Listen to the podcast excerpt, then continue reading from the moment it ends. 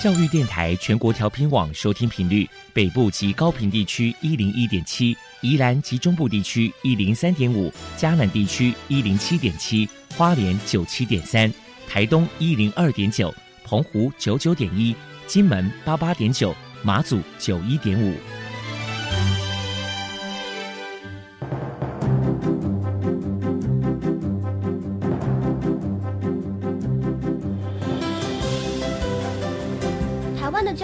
么做才能使孩子面对未来的社会呢？当我们期待学习者改变的同时，也期待教师的教学方法跟着改变，家长的观念也一起改变，一起携手协力同行。于林校长带您探索自发互动共好的十二年国教新课程，听见台湾教育的改变。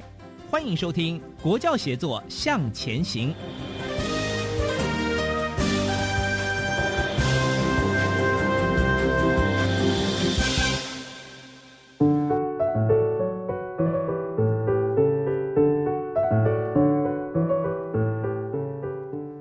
各位听众晚安，现在您所收听的是教育广播电台专为推动十二年国民教育新课纲所规划的系列节目《国教协作向前行》。这个节目在每个星期三晚上六点零五分播出。我是节目主持人于林。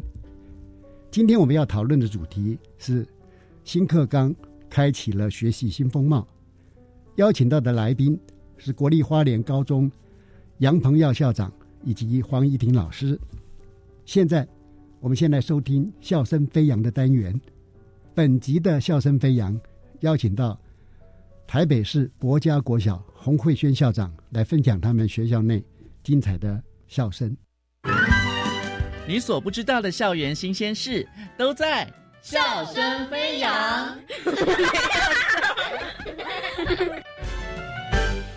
欢迎来到笑声飞扬，我是方如。今天呢，很开心的，我们邀请到了台北市博家实验小学的校长洪慧轩校长来到节目当中，跟听众朋友们分享。校长您好，主持人好，各位听众大家好。嗯，首先呢，要先请校长哦，要来跟听众朋友们来介绍一下博家实小到底是一个在哪里的小学，然后又是一个什么样子的学校呢？嗯，是我们呃博家实小位在文山区。那自从呃，四年前改制成那个实验小学之后，我们就去掉了文山区的这个名称号，所以我们是台北市的博家实验国民小学。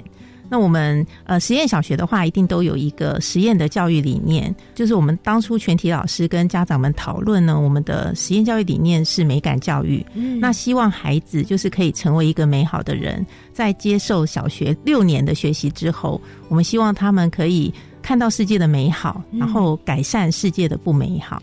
其实的确，呃，艺术教育跟美感教育其实是蛮不可分的。那我们从艺术之中，其实可以探究许多的美感。那但是美感可能它的层次好又更涉及更宽广一点。所以我们有一支课程呢，它是比较走内心路线的，哦，像是品德教育，然后还有还有我们的这个这个这个生命教育，就会放进我们的课程。那其他的包括音乐、美术这样子的艺术教育，也是放在我们学校的课程之一。嗯，那能不能请校长来跟听众朋友们分享一下？还有我们刚刚有说到，就是学校有这样子生命教育的课程，或者是品德教育的课程，能不能跟听众朋友们分享一下？学校是怎么样去推动，然后又有什么样子的内容呢？是。像品德教育的话，因为我们还蛮重视孩子尊重别人跟爱别人的心，嗯，所以我们大概每天会利用早上的时间或者是傍晚，就是即将放学的时间，让孩子。大家坐在一起，跟老师、跟同学一起分享一下今天的喜怒哀乐，或者是在家的也可以。嗯，对。那在生命教育的部分，我们从几年前开始，哈，就是带着孩子，然后老师们自编教材，然后想要进行一些跟生命体验有关的课程。嗯，那其中这几年呢，我们就引进了这个鹌鹑的课程。哦。那为什么是鹌鹑，不是鸡呀，或者是 鸭鹅之类的呢？因为我们觉得鹌鹑它的体型比较小。嗯，那对于我们台北市的孩子来说，可能鸡鸭鹅这种还是有点太大了。对，太大，他们其实会害怕。甚至连刚开始养鹌鹑的时候，他们虽然小小的，但是小朋友还是不敢去摸它。然后放出来的话，有时候会被鹌鹑追着跑。那后来透过一连串的培养感情啊、认识啊、熟悉啊。他们才成为好朋友哦，所以其实小朋友们也可以从跟这个鹌鹑互动的过程当中去学习怎么样去照顾他们。哎，那我很好奇啊，就是如果说因为学校都有长假，都会有暑假、寒假，那这个时候遇到鹌鹑的时候怎么办？是托管给学校吗？还是他们要必须当值日生、当保姆带回家？对我们是选择后者，哦，就是不是老师来负责单独饲养他们。嗯，其实，在平常在学校也，我们也把这。责任交给高年级的小朋友。嗯，那暑假的时候呢，就有小朋友来认养鹌鹑回家去照顾。尤其是暑假，其实很热。对，像。我们有对照过，就是有的时候在学校的鹌鹑很容易因为温度过高就走掉，就去世了。嗯，对。那孩子那被那个小朋友认养回家的鹌鹑就非常的幸福哦。每次在两个月后再回到学校的时候，都是圆圆胖胖的，毛色光泽，然后对肉质 Q 弹。虽然我们没有吃它，不知道，但是就是照顾的非常好啊。对，像是去度假住到豪宅里面一样的鹌鹑。对对对对。对，是，所以其实小朋友在这个过程当中，其实也感受到，哎，刚刚校长也有提到说，因为鹌鹑它真的是生命，嗯，真的很有可能会因为环境或者是因为他们可能生病了，然后就真的离开，所以这个也是其中的一环。对，这也是生命教育很重要的一环。嗯，对。那我们借由这个生命完整的历程，因为其实我们是从很多我们学校的鹌鹑是从蛋孵开始孵化，哦，对。然后慢慢的，他们就会说：“啊，原来这就是平常有时候夜市看到鸟蛋。”对，然后也是情感教育很很适合的一块。虽然这是呃感伤的一部分。嗯，哇，所以其实呃小朋友们在这个过程当中，他不管是从见到出生的喜悦，或是到死亡的这个学习，怎么样去。平复怎么样去释怀、接受、去接受、去想念？嗯，对，像我就听过那我们的孩子，尤其是小男生，平常可能很 man 的，嗯，可是，在面临这个安全离世的那一刻，还是非常的难过，对对，还是会忍不住的心情不好啊，甚至是会掉眼泪。是。对，那那我们后来也想想出了一些策略哦，包括跟小朋友讨论，嗯，可能就是用写卡片的方式啊，或者是用。呃，分享的方式啊，默默念的方式啊，可以祝福他，嗯，对，祝福他可以，也许有另外一个世界或者是什么可以安心更快乐。然后我们也从就是彼此安慰的过程中学习到说，哎，面临人生也许会面临一些可能不开心或是难过的事情的时候，应该怎么。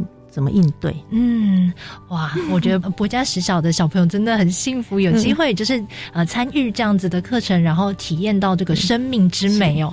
好，那我们学校呢，其实还有其他的美的部分，对不对？那么请校长来跟我们再分享一下。是，像去年开始哦，因为我刚到学校嘛，就觉得哎，校长室他其实是我跟孩子分享说，校长校长室很像一个家的客厅。嗯。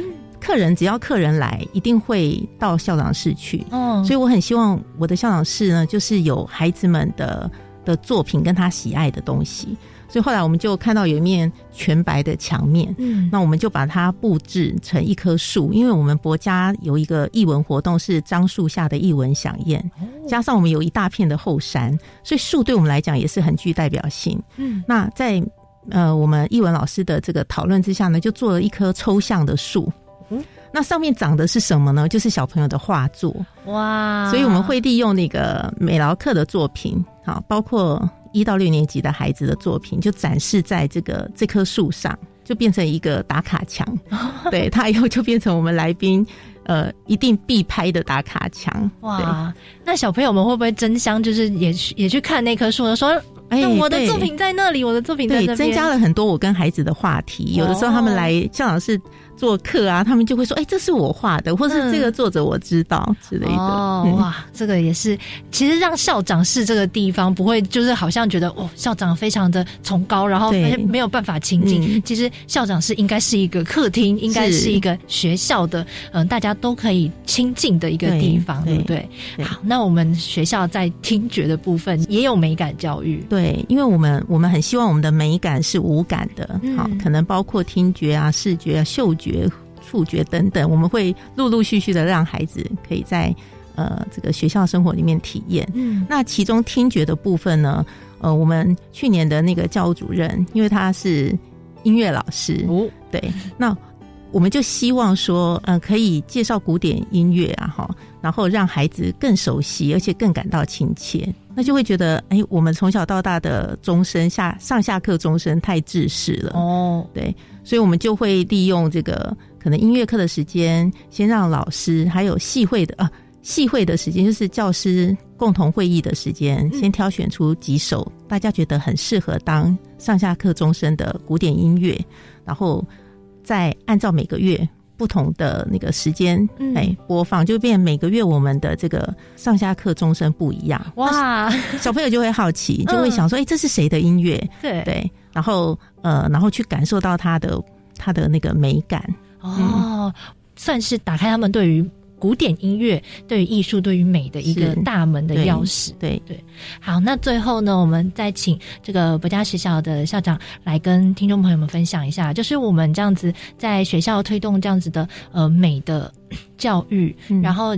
呃，提升小朋友这样子的心理的，呃，对于美感的素质，嗯，其实您最想要、最希望能够让孩子带得走的能力，或者是您的对于这个博家实小的期许是什么呢？是，我觉得美感教育是十分值得推展的。嗯，对，然后它也是一个真的是终身受用的能力跟素养，嗯因为我们之后不管是任何职业，包括现现在可以想象到的职业，都需要具备美感能力。嗯，对，所以虽然美感这个东西很抽象，然后见仁见智，对，但是它其实会让带给自己跟别人快乐。嗯，所以我很希望我们的孩子，不管是在物质的，好，就是形式的美感，嗯好，它不一定是要很流行或者是很奢华，对，不管是形式的美感或是心灵的美感，都可以在博家实小的这六年有很好的养成，然后可以去看到这世界的美好，带给他前进的动力。那也可以发现我们周围的不美好，然后试着去改变它。好，那今天呢，我们就再次谢谢我们国家实小的洪慧轩校长来到节目当中，跟听众朋友们分享，谢谢校长，谢谢，谢谢，拜拜。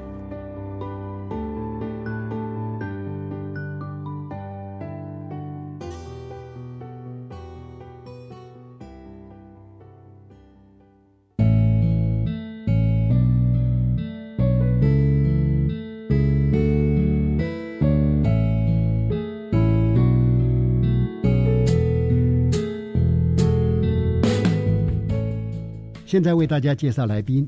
首先介绍的是国立花莲高级中学杨鹏耀校长。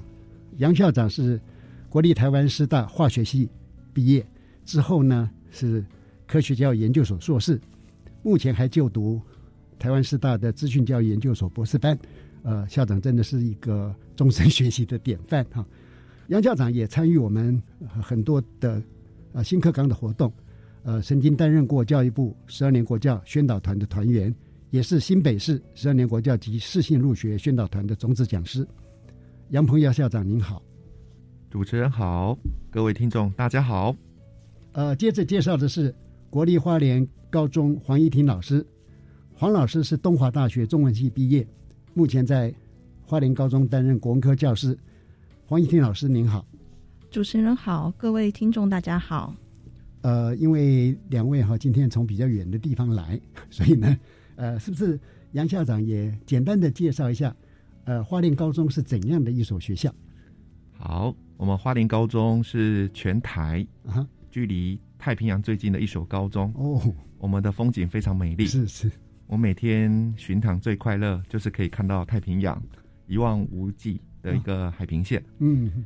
那我们另另外一侧就是我们的中央山脉，我们的护国神山哦。嗯哼。所以我们在大山大海的包围之下，我们花中人哦，就以我们花中的校训“以天下为己任，为师书敦其人”。嗯，我们都勤勉自己，我们必须要有高尚的品德，也要把我们自己学习的功课做好。是。所以我来花中服务之后呢，就积极的办理了相当多的我们校际以及跟我们其他区域的交流。也非常谢谢国教署，也办理相当多的一个北东南区各场次的活动，让花莲高中的学生有机会参与，能够把这样的一个学习舞台呢，跟其他有效做交流，这是令人非常感动的事情。是，谢谢。呃，非常好。我想孩子们在这样的一个环境里面孕育之下，哈，他先天上可能就会可以培养出那个非常棒的磅礴的那种胸襟跟气度啊。是，好的。呃，因为今天呢，我们特别要来谈一下学习历程档案嘛，哈。因应这个新课纲的转变，对孩子来讲，一个完善的学习历程档案，它能够清晰的帮助他回溯自己的学习过程。呃，从这个回溯当中会获得很多他的体会。那想请问一下，贵校在这方面是如何来协助学生提升制作学习历程档案的能力或者技巧，帮助学生如何来呈现？那我们花中哦，可以分三个面向来做一个说明。是第一个部分是教师课程的引导。那我们由各科的教师社群，在我们一般的课程设计之中哦。会设定学生可以完成的学习内容，嗯，还有他的作业，嗯哼，那让他可以做一个完整的呈现。举个例子来说，像旅游英文的多元选修课程里面，嗯哼，我们的老师会在某一个单元之中来设计，引导学生进行专题主题的研究，是。以及简报的制作及后续的分享，嗯哼，那让学生可以在短时间内完成，那也可以在学习历程档案之中凸显自己。我们会利用一个黄金圈的概念，嗯哼，让学生引导出来他自己为什么要做这样的一个专题，嗯，why，那如何做，how，以及做什么，what。所以在原本的这样的一个课程设计里面，我们希望他能够以目的、目标导向为优先来做这样的课程的设计。那第二个部分呢，我们的课程老师呢也会提供相相当程度的一个范本，是，那让无所适从的学生有一个典范学习的机会。嗯那这是老师提供的范本，当然可能很多人会说，那提供范本不是大家都做了一样吗？嗯，所以我们有基础的同学可以依照老师范本之外，可以再加入自己的创意，是。可以让跳脱这样的一个范本的架构，嗯哼，发展出自己的特色，嗯，所以我们会从小而美，像每个阶段型的小而美的部分先求有，嗯，让逐步先把自己的作业做一个调整，是成为一个。比较完整的一个学习档案。那如果说他的能力具足之后呢，我们会要求他可以把这个部分做得更好、更完整。所以这样呢，可能是一个比较多的作业的一个整合，或者是一个学习成果的一个展现。是这样，这个第一个部分就是教师在课程上的引导就能够做得比较到位。那第二个部分，我们会从行政资源来做努力哦。非常谢谢我们国教署这边有高中优质化的计划的办理哦。是。所以，我们学校里面的课程学习历程档案工作小组会来引导学生，在每学期他的上缴档案的时间点、跟他的数量，以及请各科老师、课程咨询教师能够现场做协助啊。那在教室部分，我们会办理增能工作坊。那对于新课纲的课程的设计的检视。以及我们资讯融入的教学技巧等等呢，会来加强办理。嗯，那特别是在疫情之后啊，或者疫情在影响当下，我们呢都有资讯科技的融入是非常重要的一个环节。嗯，那也可以请各科教师，我们推荐我们各科或者是各个学习领域啊优秀的同学的作品，我们给同学续讲。那这个续讲，我觉得也是相当呃，除了他自己科内会分数加分之外。也可以透过行政的部分呢，可以给孩子呢一些荣耀啊荣誉的部分。那我们辅导室也会提供大学端的相当大的一个资源了，嗯，比如 c a l i Go 的一个部分。那其实学生在高一的部分，如果对于自己的形象以及生涯的规划非常清楚的话，对于未来他的学习历程档案的内容准备的方向就非常明确。对，因为可以结合到我们的呃学类。学群的一个介绍之外呢，可以可以锁定他的目标课系，准备相对应的学习历程档案，这样子就会达到我们事半功倍的效果。是啊，这是非常重要的。那第三个部分呢，我们花中也会先从班级内先做小型的一个课程发表。那我们跨班的话，会做我们的校内的学习历程以及课程学习成果的一个竞赛，嗯，好，还有发表会。那进而我们会在花莲区办理我们跨校的交流及一个分享会哦。那其实我们的目的在于什么呢？我们目的在于帮我们的孩子搭建舞台。是，这也是非常感谢哦。我们国教署在北中东南哦四个区域办理相当多场次的一个发表会。对。那我们在交流的过程之中，发现这样的一个舞台搭建完之后，学生自然而然他就有一个目标可以去完成。那透过其他跟有效的交流的状况的时候呢，可以发现啊，即便是我们普通型高中，我们也可以看到其他技术型高中的同学是。啊，他的发表内容是多么的专注。多么的专业，嗯，以及可以看到呢，他在啊分享过程中的口条表现、简报内容的制作呢，非常的完整，是，所以其实可以刺激到本校的高中，可以，我们的学生可以做得更好哦。是，所以我都跟孩子们说哦，你们现在简报做的粗略没有关系，但是我们都相信，我们师长们都相信。各位的简报会越做越好，嗯，那各位的短讲呢也会越讲越好，是。好，这是我在这三个部分的补充，嗯，的一个说明，谢谢。是，那是不是也可以请我们的黄老师？呃，好的，嗯。呃，刚刚校长的解说哈，让我们会发现华中在这边处理的非常好，因为第一个对学生来讲，他有一个专业上面的协助，那么也就是提供一些范本或者是指导他一些技巧啊。接着还会对心理层面加以支持，特别是一些鼓励的措施嘛，再加上舞台的搭建，让他有发表跟展示观摩的机会嘛。所以这样全面性的话，呃，的确可以让我们相信说，孩子是有学习能力的。那有好的学习音架的搭建哈，其实孩子会展现出令我们很惊艳的一种表现。那是不是也请黄老师从呃您的角度来看看这个问题？呃，好，谢谢主持人。呃，我在上一年度的话，带的是高一新生。那担任导师的期间，其实学生跟家长一直的回馈是说，呃，他们不太了解现在的一零八新课纲到底要他们做什么。对。所以当时候呢，呃，我就设计了一个让他们做校系探索的简报。那每一周大概安排三到四位同学，那每一个人报告的校系是不一样的。那我先做了一个示范跟引导，告诉他们简报。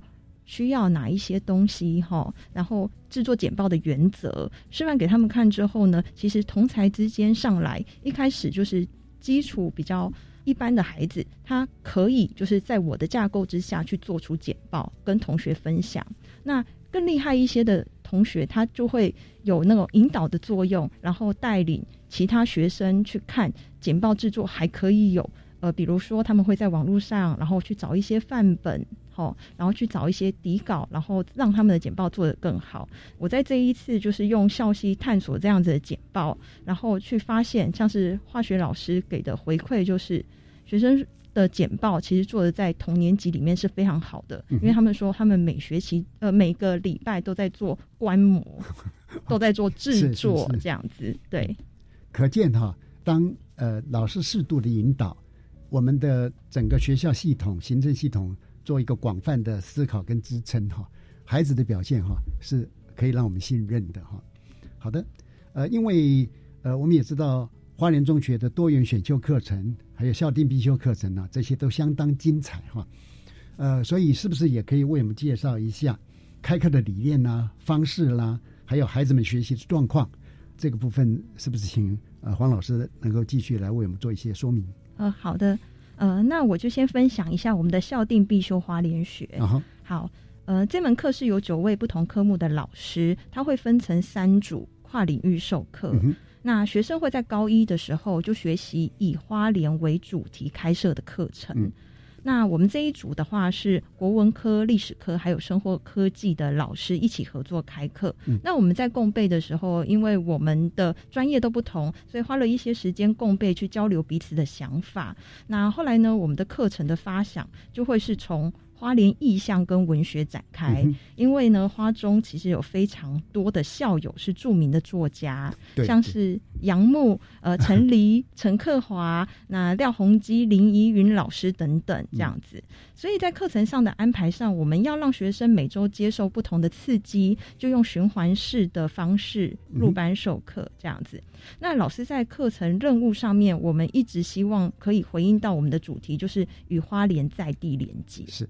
有关花莲学这种地方学的东西哈，我想还有很丰富的内容。我们现在呢，先来听一段音乐之后哈，再继续请教黄怡婷老师。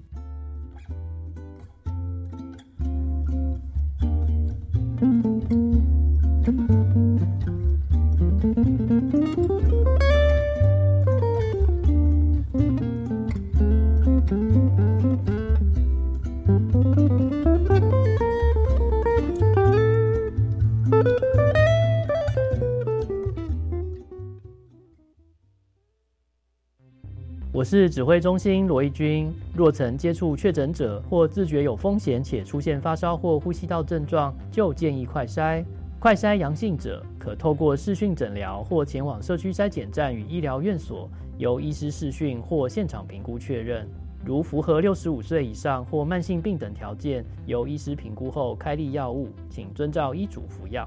疫苗打三剂，一起做防疫。有政府，请安心。以上广告由行政院与机关署提供。穿越时空的典藏风华，满腹经纶的知识宝山，博物馆想在广播里疗愈你我。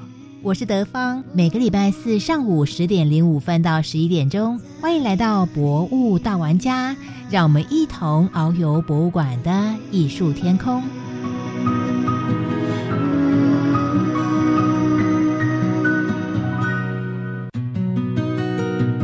穿越时空的典藏风华，满腹经纶的知识宝山，博物馆想在广播里疗愈你我。我是德芳，每个礼拜四上午十点零五分到十一点钟，欢迎来到博物大玩家，让我们一同遨游博物馆的艺术天空。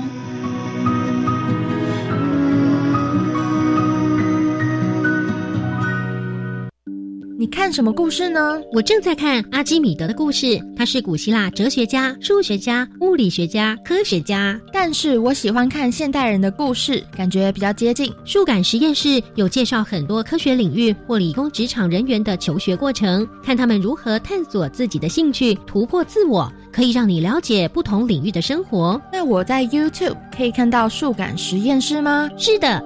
以上广告是由教育部提供。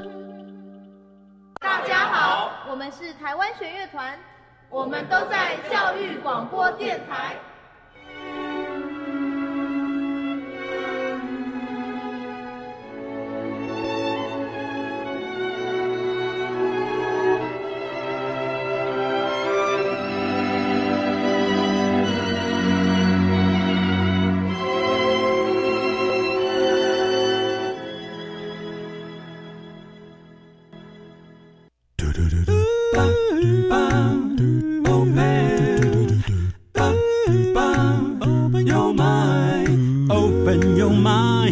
就爱教育电台。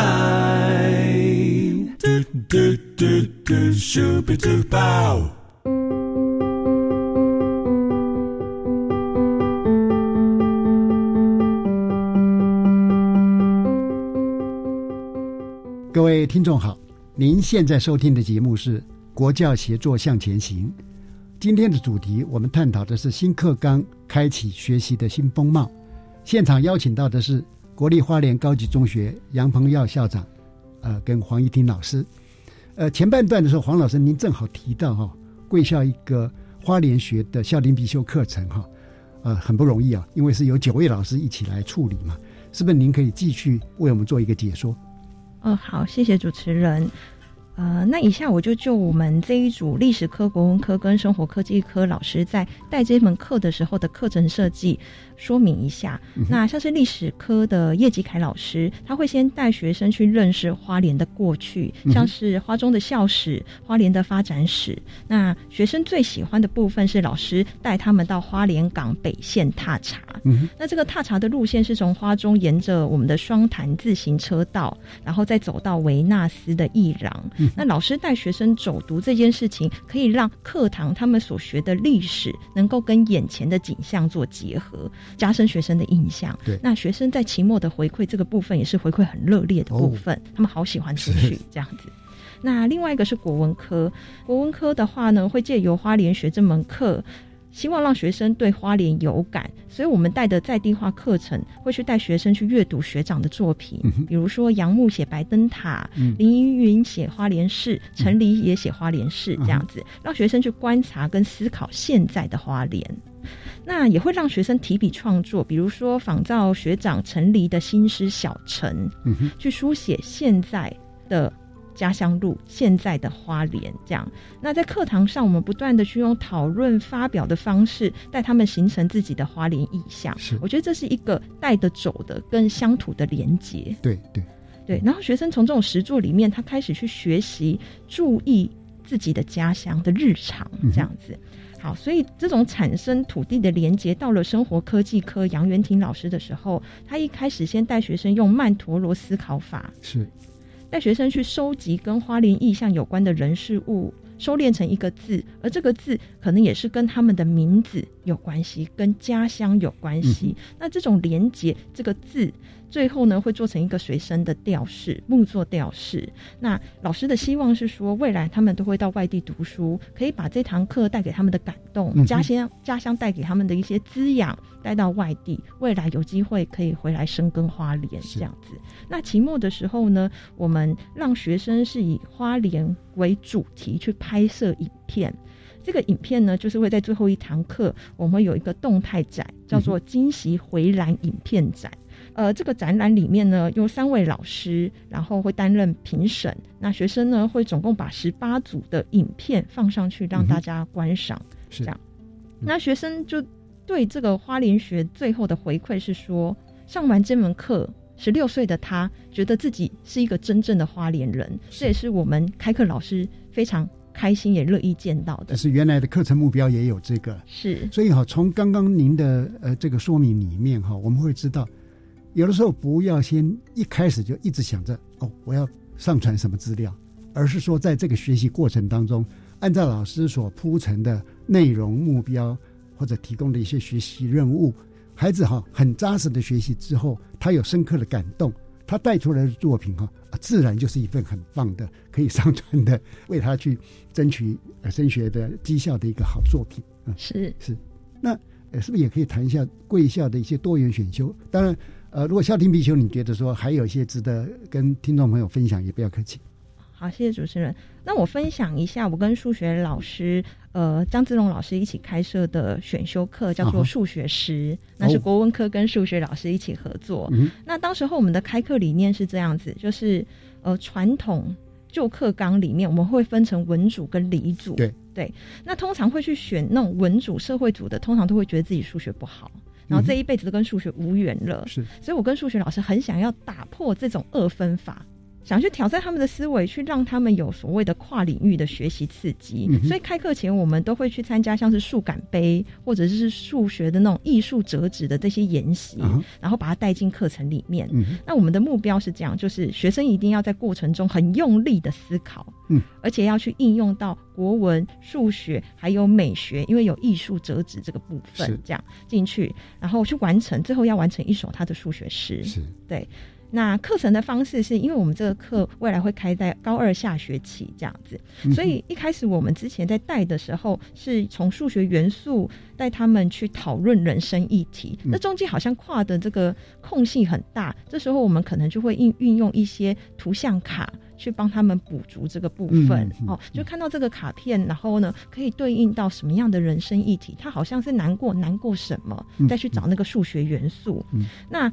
还会带学生去阅读一些前辈的作品，比如说曹开的这个小数点台湾，或者是数感杯之前得奖的一些高中生的作品，是都是一个楷模。嗯，所以用这样子的方式去搭音架，然后带他们呃从一行诗、两行诗、十行诗，到最后不断去跟同学还有老师讨论，还有精修自己的作品。是对。那最后我们可以发现，就算是社会主的孩子。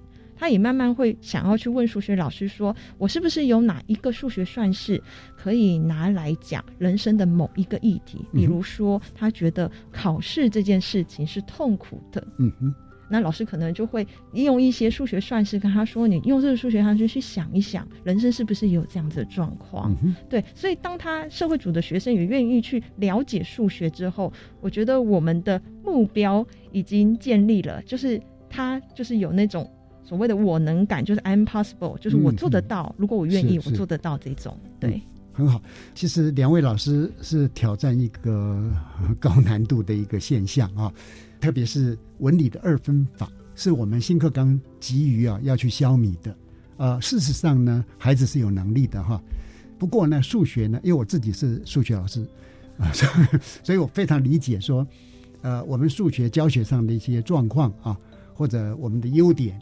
乃至于说台湾数学教育的比较欠缺的部分啊，比如说有一个广告哈，就反映了很多学生心目中的数学，就是巴拉巴拉巴拉，然后数学不会啊，啊，其他都会啊，但是最后呢，结论是数学不会啊。这其实是可能是某些学生深层的一种感受啊。但这门课我就觉得很有意思哈，希望哈未来能够从这里面找到更多的路径啊，让孩子们能够跨领域的进行学习。那不知道您这边还有什么其他要来为我们大家分享的？这门课的话，其实我跟数学老师还会有一个想法是，最后希望可以让他们把自己的学习留下记录，因为他会不断去精修改自己的作品。每一次改的时候，我们都会不断问他为什么，你怎么想的？我觉得这种挑战思维的方式，可以未来让他学习牵引到其他部分，因为像是我们学习历程很。重要的一个部分就是我们容许失败，你可以失败，失败之后你如何修正这个部分？我们很希望在数学诗他最后的学习历程，不只是一首诗，而是一个有历程的数学诗。这样子，呃，其实这一门课哈，将来可能培养很多孩子，万一在进到广告界的时候，他会有很棒的那种金句出来，会有一种非常棒的 slogan，让人留下深刻印象。我特别欣赏您刚刚讲说，要让他们用力的去想。因为学习一定是起步的地方，要刻意的、有意识的下功夫的去学。到了另外一个境界的时候，他就进到快乐学习，然后自由运转，他的创意就会源源不绝的来啊。那因为呃，探究与实作课程的加入哈，是我们新课纲一个很大的转变。我想请教校长，就是说。呃，花莲中学是如何开设相关课程来培养学生具备独立思考啦、啊问题解决能力啦，甚至自主学习的能力？是，谢谢主持人哦。那探究与实作课程的确是我们这一波课纲的一个推动里面非常重要的一一环哦。嗯。那过去我们花莲高中在我们科学的一个培养里面哦，在普通班的同学来讲哦，在今年有看到一个非常。非常美妙的一个结果。哦。哦，是这么说的，就是我们今年高二的普通班有三位同学，分别是庄继谦、张立新以及刘义成三位同学，在老师的带领之下啊，嗯哦，在东区科展第一名之后，嗯，要荣获推荐参加我们全国科展，是，并在全国科展获得大会奖的第三名啊。嗯，那会后啊，呃，我们的物理科老师，我们教老师非常高兴跟我说，校长。这应该是探究与实作所带来的一个好的一个结果。是，我说为什么说呢？因为探究与实作会引导我们同学去做科学化系统思考。嗯嗯，有别于过去我们做实验做食谱式的一个教学。对，那过去实验课程里面的食谱式教学是这样子，可能每个学生拿到的呃实验的操作啊，它的一个流程跟做的科学报告都要一个模板刻出来一样啊。可是，在于我们探究实作课程中，我看到我们的物理科胡玉豪老师跟过去我在观课的经验，跟吴树旭老师他们共同设计了一门课，是这样子啊，他是利用游标尺去量身上所有毛发的粗细，是前中后段啊，它的韧度啊等等这样的一个内容，可能各位听众会觉得，哎，这样的一个课程有什么好好的地方呢？是，其实。越简单的工具，越简单的内容，反而可以可以更凸显我们的科学逻辑性思考及系统化思考的重要啊。所以，我们的探究实作主要呢会有四个指标：第一个就是发现问题，是；第二是规划研究；第三个是论证建模；第四个是表达分享哦。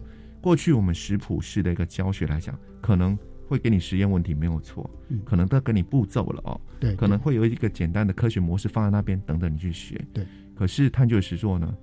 却会把整个问题呢，会把它着重在我们的思考，还有提出问题，嗯，跟如何探究，以及进行实作跟分析，是。这些内容的确是，我们可以看得到，我们这一波的一个处理上来讲，我们老师给我的回馈是对这个点是非常的感动的，呃，我们可以看到学生在这样的一个学习内容的一个处理啊，会非常的好。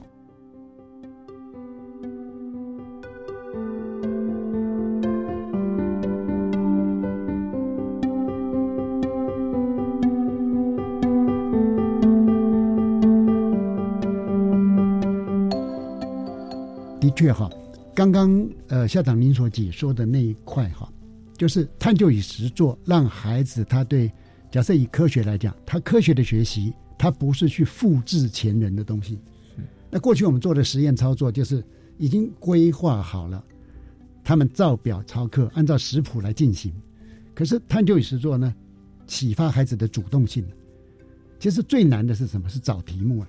像刚您讲的那个题目哈啊，就其实是蛮有意思的。嗯，而且是孩子他必须主动去发想题目。呃，其实各位听众可以这样想的哈，如果贾博士跟比尔盖茨他在学校里面继续按照老师所教的的那个理论去操作那个固定的实验，大概今天的我们的世界哈，不是像现在这样的形态。正因为他找到了一个他有兴趣、他想操作的主题，而结果呢，他突破了，他成功了，他带来整个人类生活的改变。其实我也相信，一定还有很多其他的人也跟他们一样了，是在一个这样的状况里面。也许呢，他们没有造成人类历史的大转变，但是对他们本身或者对他所处的那个领域，可能也带来某种程度的影响哈。所以校长是是不是也可以谈一下，说就您的观察，对现场也好，对孩子也好，对老师也好，他带来的影响？是我同意主持人刚刚您提到的啊。那这边的话，我们在探究与实作课程里面来讲了，我们也可以发现学生每个组别他提出来的一些他的策略跟他的实作方法不不会一样。嗯，然后呢，每个组他在操作的过程中，其实可以看到有些组的确是失败的，或者是不是那么的完整的。所以刚刚我也呼应到我们怡婷老师所说的，我们在这一波操作里面来讲，我可以发现到我们的课纲精神是可以容许学生去面对他自己的失败。是。但是从哪里跌倒就从哪里爬起来，所以其实面对这种失败是可以培养学生对于学习的韧性。我们可以面对这样挫折，嗯，不会害怕，是我们可以继续再调整步伐，是继续走得更好。所以这件作品哦，我也可以分享一下，就是说这一件作品，我们或者大会讲这一件作品呢，是跟我们的华东地区很有名的一个语种非常有关，叫飞鱼。哦，飞鱼啊，这个题目叫做“与你一齐飞”，是。鱼就是飞鱼的鱼哦，你你就你我他的你，翼就是翅膀好翼龙的翼，啊旗就是复起的起，那飞就是飞翔的飞哦。那其实呢，它是针对于我们飞鱼在飞行过程中哦，可以发现飞鱼可以调整复起的角度哦，嗯哼，飞鱼可以调整自己复起的角度，让它的复起在飞行仍然有功用，是。可以飞得更好，而且他们发现。弓角就是飞行的那个翼起，那个副起的弓角，嗯大概是三十五到四十五度之间哦。它的飞鱼的稳定度最大，是它可以飞得很远，它比较不累啊。对，所以从万物的观察可以获得我们很多的启发哈。所以其实每一种物种都会值得学习的一个机会。那最后这个同学他们三人哦，经过老师引导，两个月不眠不休获得这样的一个奖励，其实。很大的一个启发也是来于探究与实作课程中，是可以给他们一些啊训练跟刺激哦。是，那这是非常有用的。嗯，那刚好我们这个课程也跟我们的乡土也可以结合，所以是一个很棒的一个结果。谢谢。刚刚那个飞鱼的研究，我觉得将来说不定变成一个仿生学的一个议题嘛。现在非常重视说在自然界里面对动物啊、植物的观察，然后把它引用到我们的一些设计里边去哈。那校长，您特别提到，呃，那个班级有这么多，比如说十几个组别，那每一个组它的题目也好，方法也好，都有不同。那这是我们所期待的啊，因为各位都知道说，哦，创造力很重要，创新很重要。请问，万一大家做出来都一样的话，哪有创新的可能性啊？而失败才是创新的起步。因为我自己多年来一直对创造力有花一点时间去研究哈。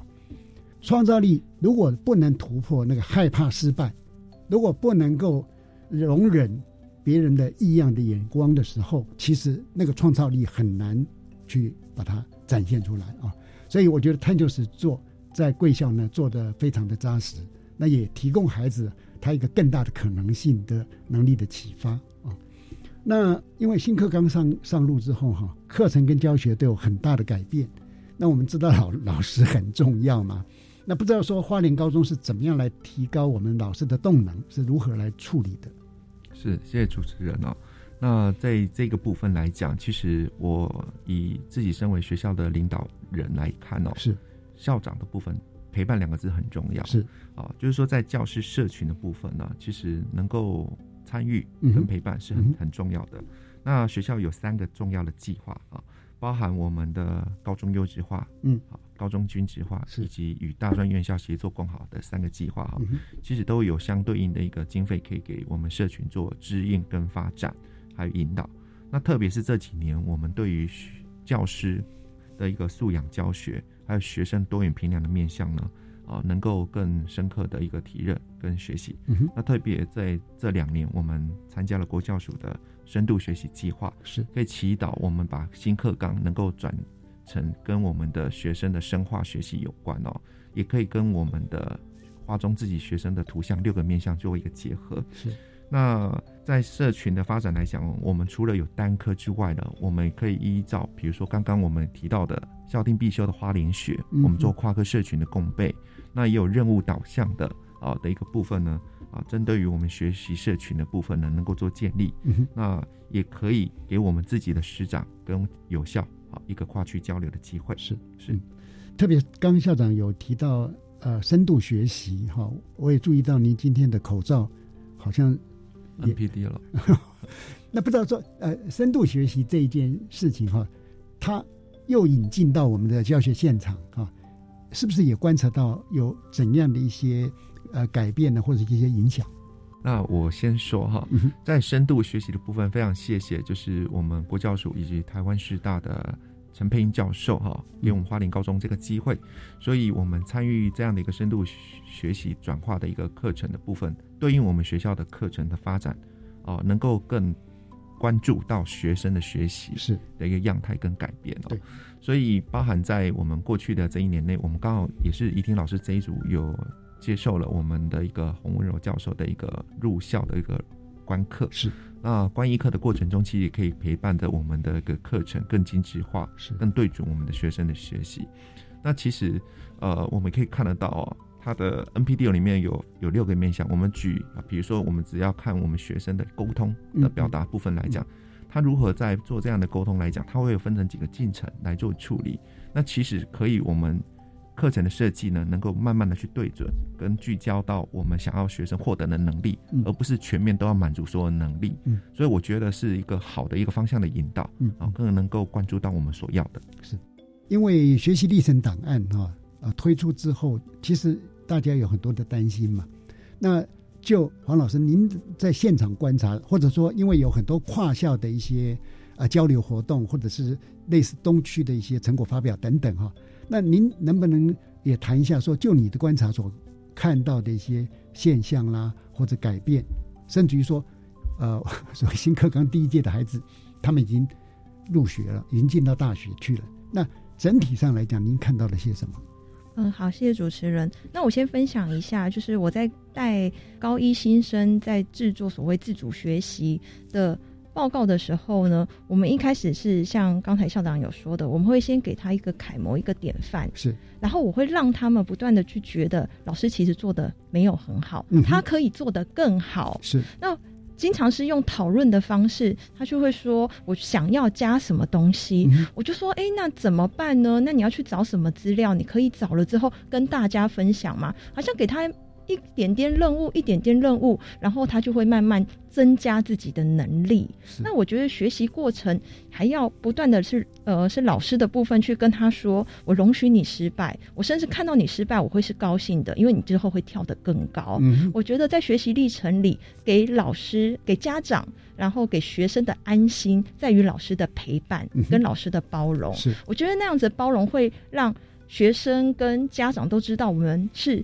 不放弃任何一个孩子，每一个孩子都可以在自己的独特性上发光。嗯那像是做报告的时候呢，校期报告的时候，学生的回馈是。他其实进来高中是因为他没有任何的目标，他不知道自己做什么，所以他不会选职校，因为他连要学什么职校他都不知道。但进来了高中之后，在高一我们带他就是做校系报告啊，然后兴趣的那个探究之后呢，他看看别人的报告，忽然觉得自己对金融管理这边非常有兴趣。而且甚至呢，就会在寒暑假的时候去参加相关的研习，然后觉得做这个部分不错，而且他影响到他未来要做什么。那家长的回馈也是很支持的，这样子。嗯，呃，的确，从刚刚黄老师的谈的内容里面，我相信黄老师是一个非常温暖、关怀、接纳孩子的老师。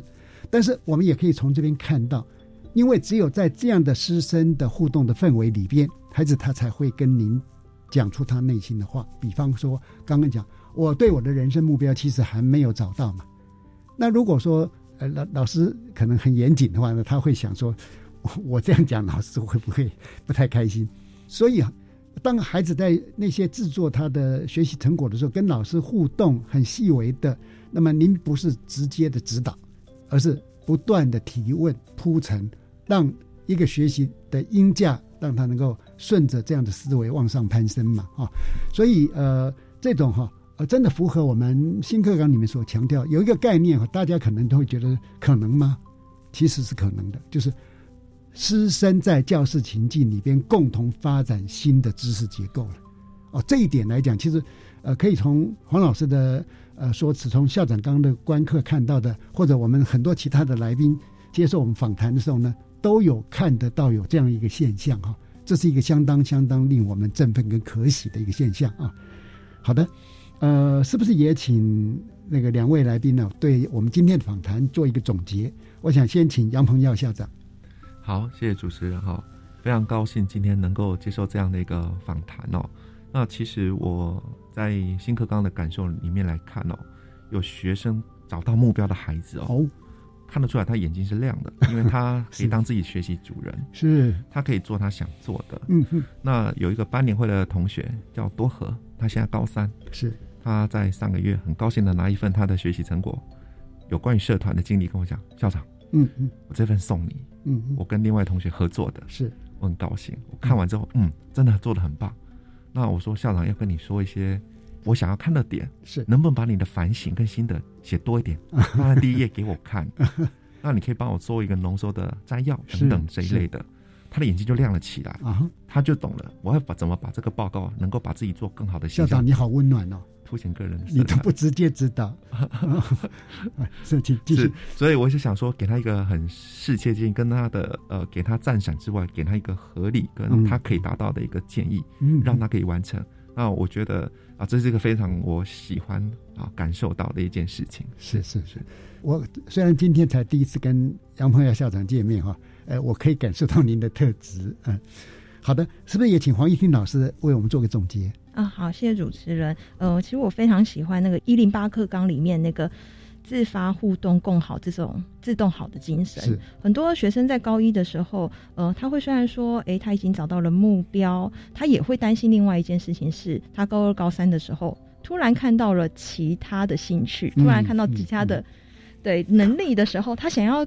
改方向怎么办呢？那我就跟他说：“你千万不要担心，你未来改变志向是好，你前面的东西叫做累积，你后面改变的志向是让你成为一个跨领域人才的一个路，所以不用去担心这种事情。你每一个学习都会留下轨迹，对，那你的轨迹就是你的学习历程，你以后就是一个跨领域的人才。所以我觉得那个自发互动共好，我很喜欢最后的那个共好，因为我。”希望那个共好可以在学生、然后老师跟学生以及教师彼此之间共备，都可以产生很正面的成效。这样，子，谢谢。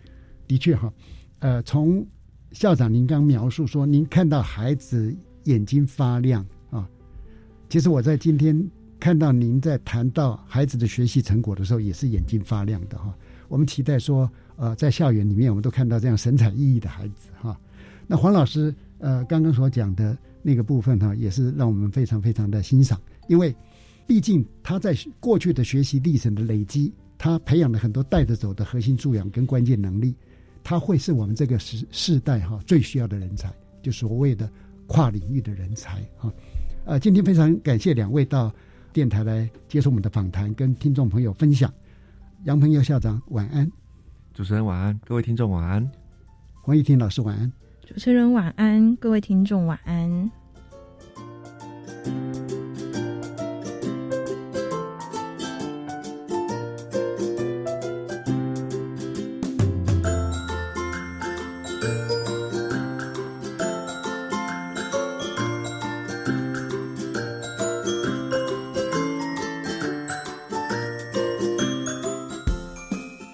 各位听众，国教协作向前行这个节目。在每个星期三晚上六点零五分播出。下星期三将由本节目另一位主持人谢瑞兰老师为您服务。下一集的主题是说好自己的故事，学习历程档案的呈现。欢迎您再次准时收听。